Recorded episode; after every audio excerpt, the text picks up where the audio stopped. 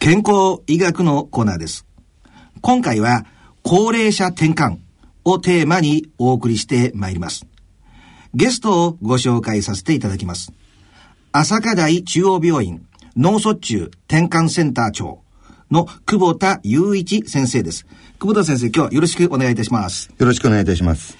えー、今年、アーク出版より、はい、患者と家族の体験談でわかる、高齢者転換のすべてという本を出版されたんですよね。はい。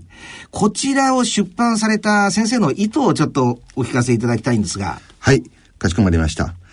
実は、あの、高齢者の転換というのはあまり知られておりませんで、うん、どうしてもあの、転換というと、あの、子供の病気だというような多くの方がやっぱりそれを思っているですよね。えいるんですけれども、実は私があの、米国から留学して帰ってきた時にですね、まあ、米国では非常にこの高齢者の転換というのは、徐々に徐々にですね、市民の中にも広がっていたという背景がありまして、それでですね、そういった目で私が留学から帰ってきてから、患者さんを診療していると、実は、繰り返し交通事故を起こしているというような形で転換が発症して分かったというような患者さんに、えー、遭遇したんですね。なるほど。で、まあ、検査して、まあ、実際その患者さん、あ転換の診断できて、薬を飲んだら発作がピタッとなくなったということだったんですけれども、まあ、なんとですね、その方、52歳だったと。まあ、実は高齢者転換って言いますけれども、早い方だと40後半50歳ぐらいから発症するんです。で、それがだんだん年齢、年とともに増えていくという実態で、全く健康だった方が、ある日突然発症すると。はあ、なんかこう、聞けば聞くほどため息が出てしまいますけど、でも、高齢の方で交通事故が、を調べていると、どうやらこの転換が関係してるなっていう感じだったんですね。実際この患者さんもですね、2回交通事故、まあ、首都高速で起こしたんですけれども、2回とも警察の方では前方不注意という形で処理されてしまっていたと。それは、事故を起こした本人もわからないんだ。全く覚えてないって言うんですね。直前で意識がポンと途切れて、気づいた時には警察に取り囲まれていたと。興味深い、ね。いうことで、まあ、この患者さんも都内の大学病院で MRI や脳波とか繰り返し行われてるんですけれども、一切異常がないと。いうことで、原因不明なまましばらくずっと経過してたと。いうことなんですね。それで私がやったことは、ビデオ脳波モニタリングという検査です。まあ、実際患者様に、入院していただいて、脳波をずっと取り続けたんです。1週間。そしたらですね、1週間に1回だけ、うん、1分間だけ意識失ってたんです。その瞬間、まあおそらく事故を起こしてたんでしょうけれども、いやこれって非常に驚きました。ちょっとね、ここで先生ね、はい。えー、転換、転換って言いますけども、はい。転換って一般一般にどんな症状なんですか？はい。およそ100人に1人ということは非常にあの、多い病気だということが、まあ知られてるんですね。で、その症状としましては、まあ、痙攣といえば多分おそらく泡吐いたとか、あの、ホームでこう、痙攣してるの見れば、これ転換じゃないかと思うのは、まあ、これ転換としては一つの症状でございますけれども、全くですね、症状がない。すなわち、もう、ぼーっとするだけ。こういった転換の症状もあるんですね。じゃあ、よく昔ね、言葉あるんですけど、そっとするとかそういう言葉ありますよね。あの、子供でな、急にポンって、はいはいはい、授業中に倒れちゃうこと、はいはい、そんなに劇的な形ばかりとは限らない。そうです、そうです。もう倒れもせず、その日常生活をそのまま送り続ける。ただ、意識が飛ぶので、例えば車の運転や、例えば料理をするとか、お風呂に入るとか、まあ、こういった時で非常に事故が起こりやすいということでは、まあ、我々も認知していかなきゃいけない疾患かなというふうに思ってます。先ほどの話もだけ運転中とか1分間って言われたんですよね。そうです、そうです。で、一瞬飛んでまた元に戻る。また戻るんです。が、これはしかも前触れというかですかね、前兆も全くない状態で、パンと脳がシャットダウンしちゃうんです。うわで、転換って一般の転換がありますよね。はい。高齢者転換ってありますよね。はいはいはい、どこが違うんでしょう？幼少時の転換っていうのは脳の奇形だとか、うんうんうん、まあ、生まれた直後のですね、奇形だとか、まあ、腫瘍があったりとか、なるほど。そういったものが原因、発達障害とか、そういったものが多いのが子供の転換の特徴ですけれども、大人の転換はむしろ脳の老化なんです。脳が老化して神経細胞が少しずつ脱落していく。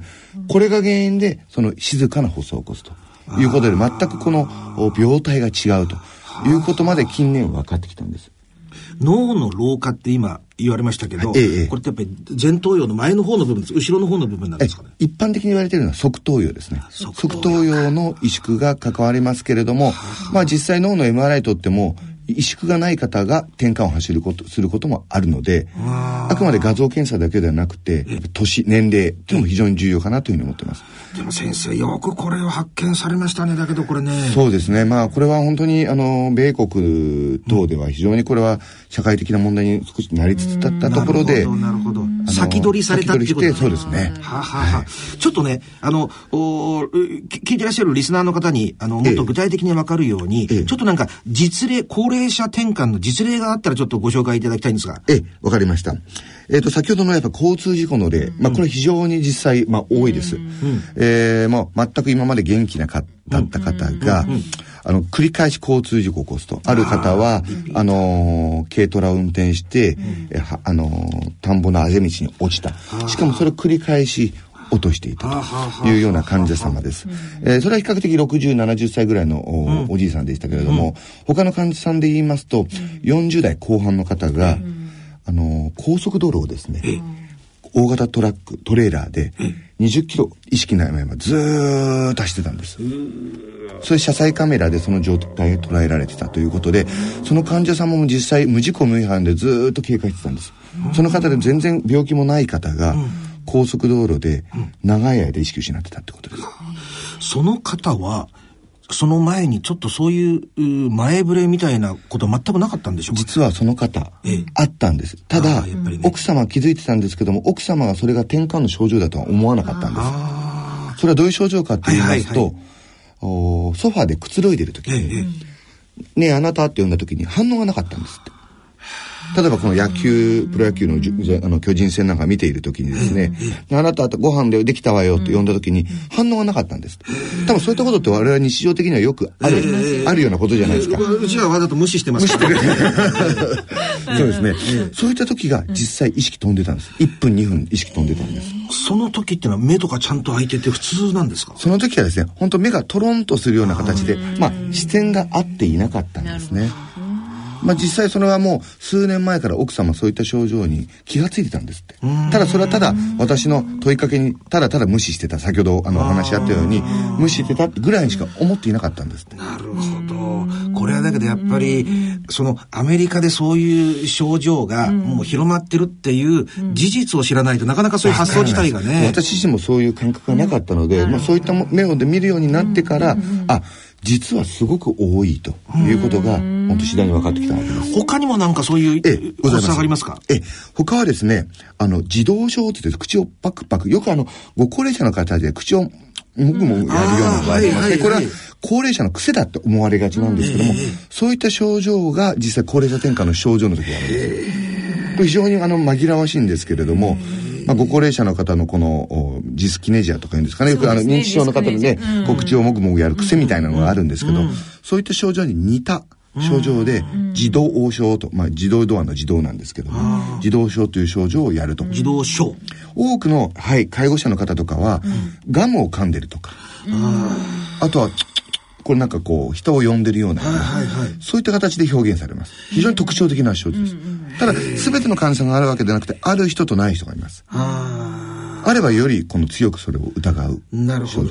そうするといくつか症状があって全部をこうに当てはまるとは限らない、当てはまらない非常に多彩だっていうことなんですね。これあのー、確かになかなかこう一般の人には識別が難しい、その概念自体がないからね、はい、ですけどあの、何かでね、認知症と転換っていうのはなんかもうすごいなんか似てるというか識別しづらいみたいなことを読んだことがあるんですけど、ええええそうなんでしょう？え、その通りでございます。で、特にご高齢者の方はもう認知症、まあ、すなわち主にアルツハイマー認知症ですけれども、それと転換の合併が非常に多いってことは近年米国では報告されてきました。合併がええ。それはどういうことかと言いますと、あの、ご存知の通り、アルツハイマー病の場合、あの、ベータアミロイドっていうのが脳に沈着してくるんですけれども、これそのものが転換を起こすと。ということも近年、あのー、研究では分かってきたんです。で、逆に発作があるとまたアミロイドが沈着して、それがまたアルツハイマーを進行する。すなわち、転換があるとアルツハイマーを進行します。で、アルツハイマーがあると転換を起こすということで、なんかお互いがですね、共存し合ってるようなことが近年分かってきて、ですので、アルツハイマー病の患者さんの一定の率に、もうこれ転換合併しているということが分かってきてます。何10%ぐらいダブってます、ね、はい。軽症の方で大体ですね、最大10%。10%ね。重症だと大体6割、60%、最大60%ぐらい合併しているということが言っております。で、かつですね、転換を合併すればするほど、アルツハイマーが進行する、しやすいってことが分かってるんです。それって、私なんか一般にかん、ね、考えるのは、えええー、転換の方の症状のが大きい症状に見えるから、アルツハイマーが進行すると、転換につながっちゃうのかなって思うと、そうじゃないんですね。そうです。もうお互いがこう共存し合いながら悪くなっていく。同レベルなんですそうです。まあ本当に老化の一つという形で進行していくようだっていうことですね。これですけど、先ほども言われたように、これが転換だ。おそらくこの、お今現在もね、転換だって、えー、反、そういう、なんていうんですか、えー、診断を受けずに生きてる方がたくさんいらっしゃいますよね。おそらく潜在的にはものすごく患者がいるんだと思うんですね。ですよね。で、治療がこう、結局遅れているっていうことになりますよね。そうです。これっていうのは何か問題ですか？ですからやはりですね、症状が分かりづらいというところで、診断までですね、うん、6年とかかかる方がおられるっていうんですね。それまで軽妙な発作があったと、例えばですね、うん、半年に1回意識途切れてたと。で、それがだんだんだんだん年とともに頻度が増えていくと。いうことで。はいはい。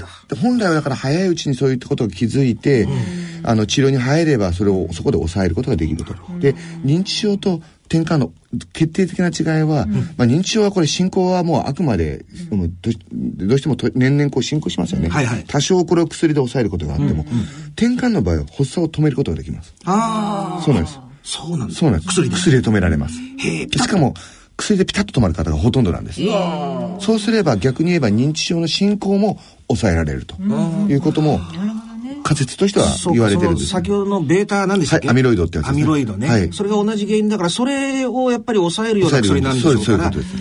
あのー、アルツハイマーの方にもいい影響を与えるんだろうということが推測されてます。非常にわかりやすい。ここで先生ね、あの、ええ、ぜひともちょっと伺いたいのは、周りの人たちがね、え、潜在的なこの転換の方が絶対にいると思うんで、どうやって見分けたら良いのでしょうか？はい。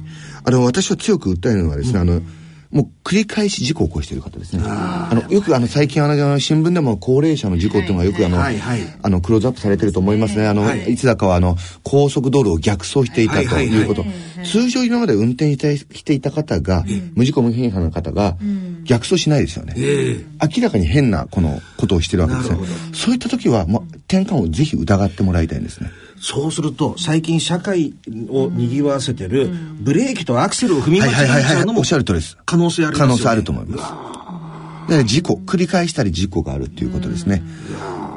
これはだけど、変な話、あの、厚労省とか内閣になんか、あれですよね、うん、あの、レポートした方がいいようなテーマですよね。えーえー、他に、あの、先生出された本の中、ちょっと私パラパラっとしか見てないんですけども、えー、チェックリストみたいなものを設けてらっしゃる。はい、はい、他どんな項目があるかちょっとご紹介いただけますか？はい。あのー、例えばですね、普段もう全くなく、問題なく仕事をしてる。うんうん、ただ、ある日ピタッと動作が止まってるというようなことです。例えば農家の方で言うと、普段こう仕事してるんだけれども、この本当に対応してる途中にじーっと動かなくなってると。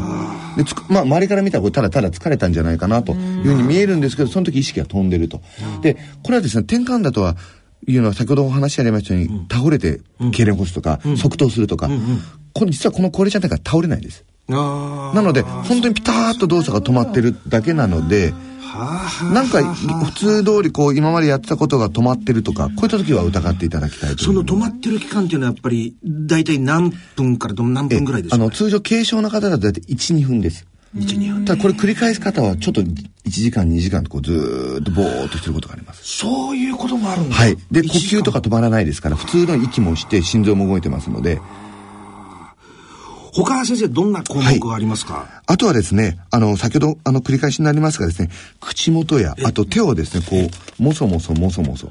あたかもこう、私の非常に、あの、興味深いのはですね、うん、患者さんこう、ずっとこう、ページをめくってるんですよ。ただその間意識ないんですよ。あたかも本を読んでるような感じなんですね。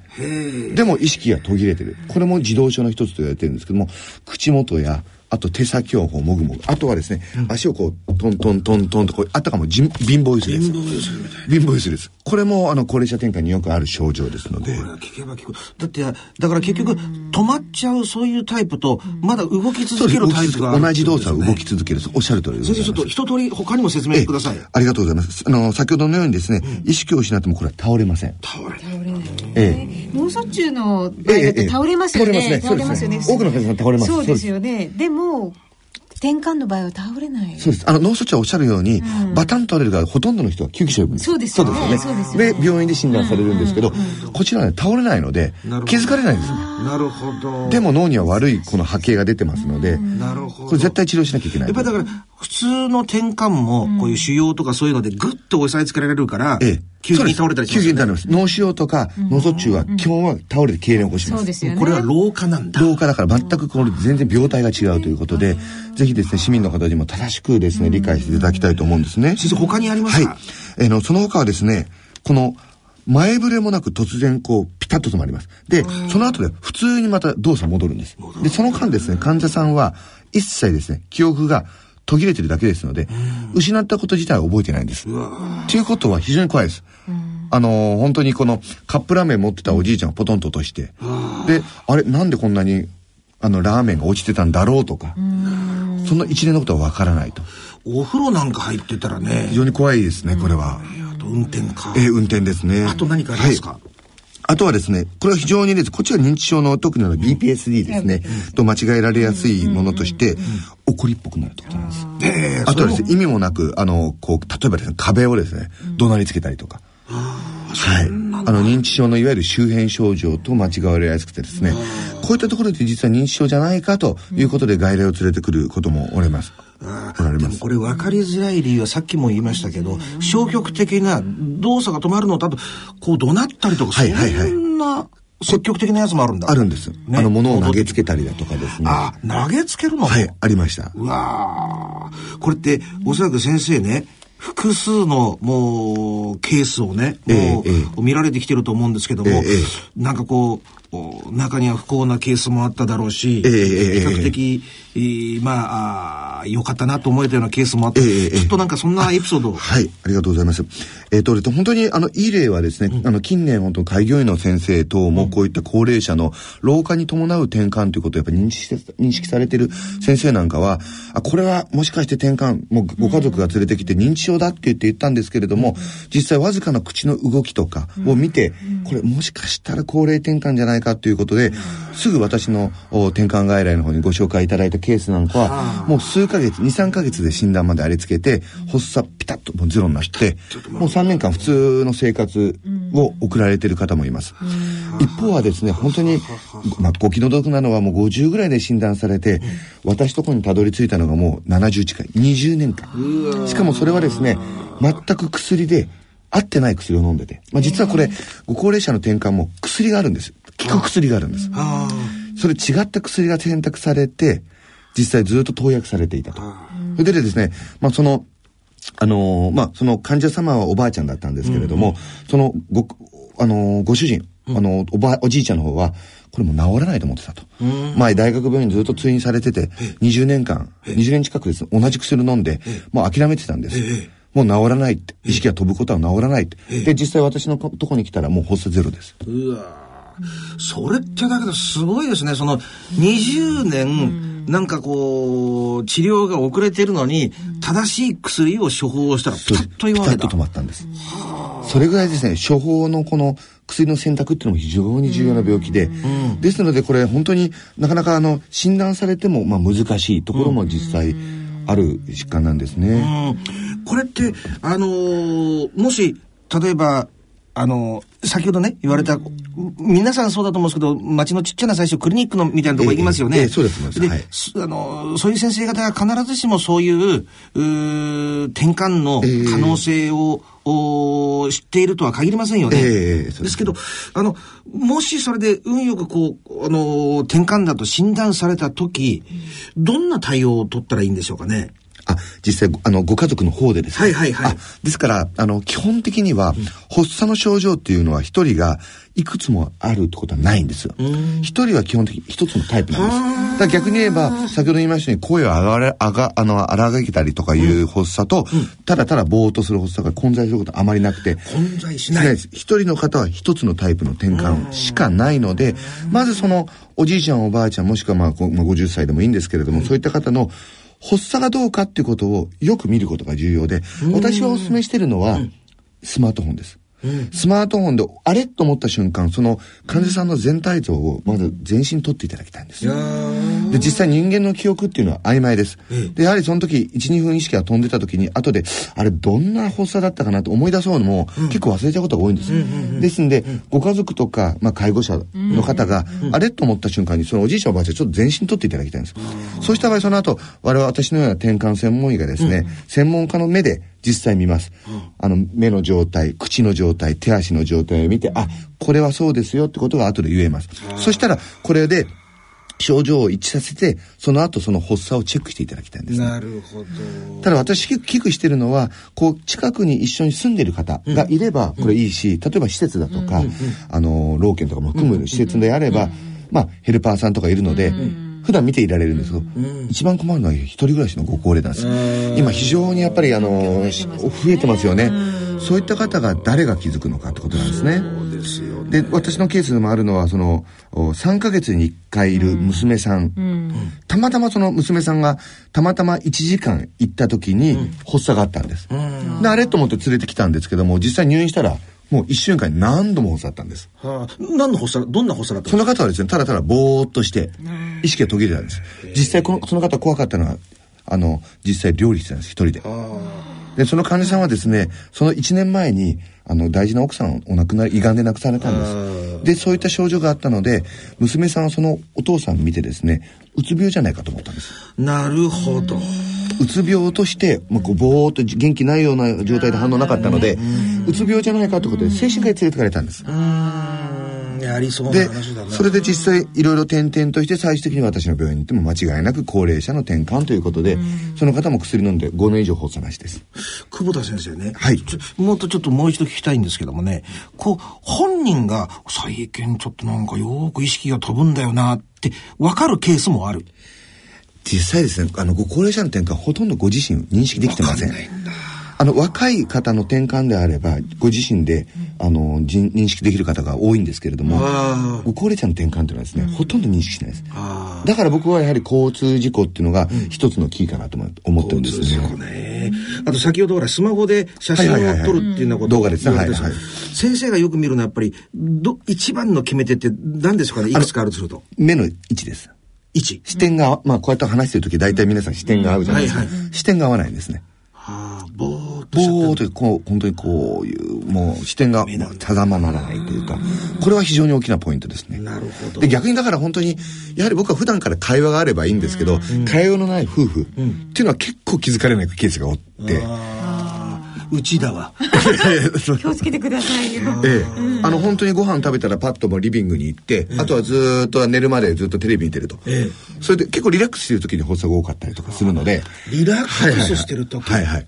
そうなると、例えば野球なんかずっと、まだ7時から9時まで見て、そのあたり意識を、あの失ってても、奥さんを、あの、お勝手で、お片付けしてても、気づかないですよね。そうですよね。うちなんかもう死んじゃっても2日ぐらい気づかない可能性ありますからね。これ、先生、ちょっとね、真面目な話戻りますけど、その、転換の、お身内の方が転換だとして、ええ、家族の方はどんなところを気をつけてあげたらいいんでしょう？え、もし転換であった場合はですね、うんまずやはり危ないのは僕は運転だと思います。運転。運転はこれ高齢者っていうのは今、あの、転換って言いますのは、道路交通法においてこれはもう禁止です。ええ。で、これ補佐がコントロールされればですね、うん、あの、まあ、2年、具体的には2年以上意識を失う発作がなければ、うん運転は可能にはなるんですけれども、うんうん、発作があるうちはこれ禁止になりますので、運転は危ないですね。これは本当自分だけの問題ではなく、ね、本当に加害者になる可能性があると。まあ、はい、いつだか、あの、栃木の方でも、あの、と、あの、と、あれですね、えー、小学生を巻き込んだ大きな事故がございましたしね。祇園でも事故がありましたよね。あとよく歩道の中入ってっちゃうとかね。ことですね。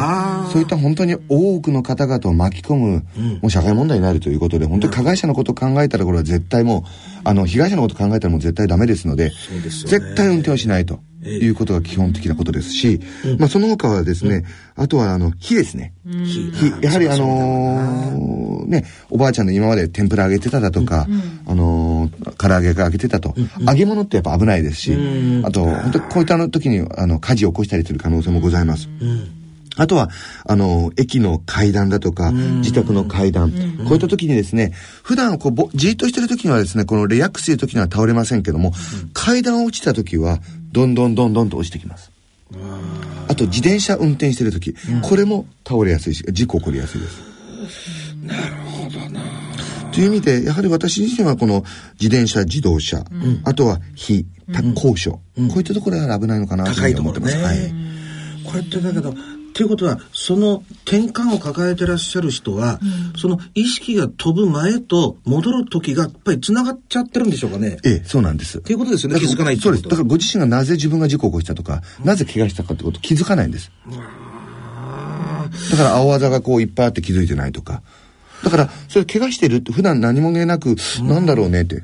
このサラサラの薬なんか飲んで、なんか怪我あるんですよっていうような場合は、結構意識失ってる可能性高いんじゃないかなというふうに私も思ってます。自分で身に覚えのない傷です。はい。ああ、傷がね。で、先生ね、あのー、先ほどから言われてる、あのー、治療なんですけど、えー、薬がものすごく効くってあるんですけど、えー、一般に他にはどんなまたその薬のことももうちょっと詳しく伺いたいんですけど。えーはい、あありがとうございます。あの、薬物治療でもほぼほぼ、まあほぼというかもう8割から9割も止まります、薬で。で、まあ、薬で止まらなかった人もですね、薬を2剤、3剤飲むことによってほとんど、あの、症状止まら、止まることができますので、まあ実際、手術では解凍手術とかをやることとか、あと、まあ小児であるような、あの、ケトン食というようなですね、あの、まあ特別な食事を食べて止めるような、あの、治療は必要ありませんで、薬です。薬なんだね。はい。先生、その薬っていうのはどんな作用のある薬なんですか？え、あの、これは脳の興奮を抑えるお薬で、あの、あの、シナプスと言いましてですね、神経のこの連絡ですね、電動の中で、その興奮を抑えるお薬を飲むということになるわけでございますけれども、薬もですね、非常に、まあ、多彩です。まあ、私の本にもですね、薬の資料がこういっぱいこう載っておるんですけれども。すごいですよね。あのね、ぜひともリスナーの方、これ買われた方が私もいいと思うんですけど。カラーでね、しかも。こんな本ないですよね。あの、薬が具体的に載ってね、名前と。これ画期的ですね。で実際、あの、患者さんがですね、あの、あの、お医者さんの方で処方された時にですね、本当に薬も、まあ、長所短所いっぱいあるんですよね。で、自分のお体、例えば自分肝臓が悪いとか、腎臓が悪いとか、癌が持ってるとか、やはりご高齢者の方いろんな病気持ってらっしゃる方多いですから、それに合った薬を選択するっていう意味では、この薬の長所短所なんかもこの本の中に多数、あの、詳しく書いてありますので、もしあの、患者様とか実際飲んでらっしゃる方がいればですね、まあ、この私の高齢者転換のすべてという本をぜひ読んでですね、合ってるかどうかっていうのもですね、ぜひあのですね、検証していただきたいというふうに思うんですね。これは先生でもね、えー、繰り返すと画期的ですわ。これは実はあの本当にあの本プで、あの日本で初めて出る高齢者転換の本なんでございます。これはやはり日本の社会の中で普及させなきゃいけない疾患なのかなと思いまして、実際、ま、あの、慌ててですね、半年ぐらいでこの本を書き上げたんですけれども。この発想いいですよね。なんかこんだけたくさんあると私も飲んでみたいなって思いますよね。なんか、ね、まあ、万が一になったらいい薬もいろいろありますので、うん、はい、あの、今本当に新規抗転換薬と言いまして、はい、新しい薬であればあるほど相互作用がなくて、うん、安全に飲むことができると。いうことで、この辺も一応重要なポイントかなというふうに思っております。一点だけ私気になったんですけど、この基本的な作用っていうのは脳の興奮を抑えるって言われますよね。ということはこれ、転換ってこう脳の機能が衰えていってっていうのと、興奮した時になるってことですよね。はい、はい、そうです。でも二つがちょっと結びつかないんですよね。そうですね。すねあの、一つはですね、あの特に高齢者っていうのは脳が老化してきます。うん、あの、全体にそのシナプスのこの活動が落ちてくるんですけれども。繋がんなくなっちゃうってことですよね。そうです。ただですね、この高齢者転換は、もう非常に不思議なのは、神経脱落していく過程で、うん、一部のその興奮に、興奮神経細胞、興奮する神経細胞があるんですけど、うん、が活性化するって言うんです。これ非常に神経脱落している過程で興奮の神経細胞だけが残って、まあ、実はですね、脳っていうのは常に興奮性と抑制系でバランス取れてるんです。その中で抑制系が脱落してってどんどん先にあの消失していって興奮性だけ残っちゃう。そうするとね、興奮するとどうなるんだろう？興奮するとですね、まあ実際、あのー、で、他の部分は衰えてるわけですよね。衰えてるわけです。あのー、で、その興奮する部分だけ残ってて、こうなっちゃうと実際どういうそうです。あの、興奮するとですね、その興奮系の、まあ実際ネットワークってあるんですけど、そこだけが活性化して、実際放送を起こす。そうすると、ぼーっとしてる時って実際になんかものすごいハイになってるんですよ。脳の中でぐるぐるぐるぐる興奮のシナプスというかですね、ネットワークが活性化してるんです。はあ、そうすると逆に、なんか目が回っちゃってるようなそういう状況に近いのかなまあ実際、まあ興奮した結果、意識がシャットダウンしちゃうってことなんです。あまりに興奮しすぎて。まあ、オーバーシュートしてるというかですね、そういったことなんでしょうかね。ああ、その結果だ。ね、第二ステップとしてシャットダウンしちゃうはい。おそらくそうなオーバーヒートするっていうかですね、そういうことだよね。わかりやすい。非常にわかりやすい。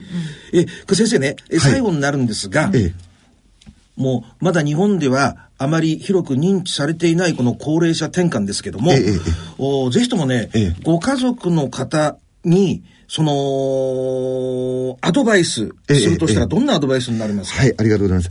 あの、私はですね、やはり、あの、認知症って言ったら知らない日本人いないですよね。認知症知らない日本人っていないと思うんです。うん、同じように、その高齢者発症の転換、高齢者の転換も、それぐらいまでこう持っていかないといけないかと思うんですよね。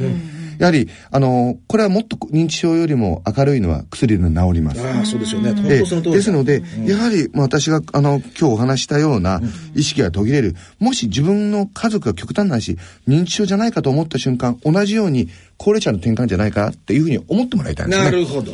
ええ。ですので、認知症のその外来に行く前に、私のは転換センターだとか、もしくはあの神経内科、脳神経外科で転換じゃないですかっていうことを一言聞いてみるっていうのも、一つのポイントかなと思います。いや、本当にその通りですよね。なんか、あ、その認知症があったら、ひょっとして転換の可能性どうかなって疑ってみるってことです。そうです。そういう、なんか頭の一部分にそういう発想を入れておくってことですね、そうです。あの、家族で決してその認知症と決めつけないでほしいということ。一部のお医者さんではですね、やはり家族が認知症ってもう認知症の薬出すっていう先生もおられますから、ええそれがやっぱり認知症はまあ我々医者の中でもすごく一般的な疾患で、やはり薬を出しちゃうので、あのー、もう家族は決めつけない。やはりもう認知症だと。認知症は治るので、あの、高齢者転換は治るので、なるほど。高齢者転換というのも認知と同じように考えていただきたいというのが私の強い、まあ、あの、本当ポイントかなというふうに思います。ね、逆に診断されればもう治りますので、あとは心配することはありません。それ非常に心強いね。しかも、これ、小山さんの分野にも直結するこのテーマだね。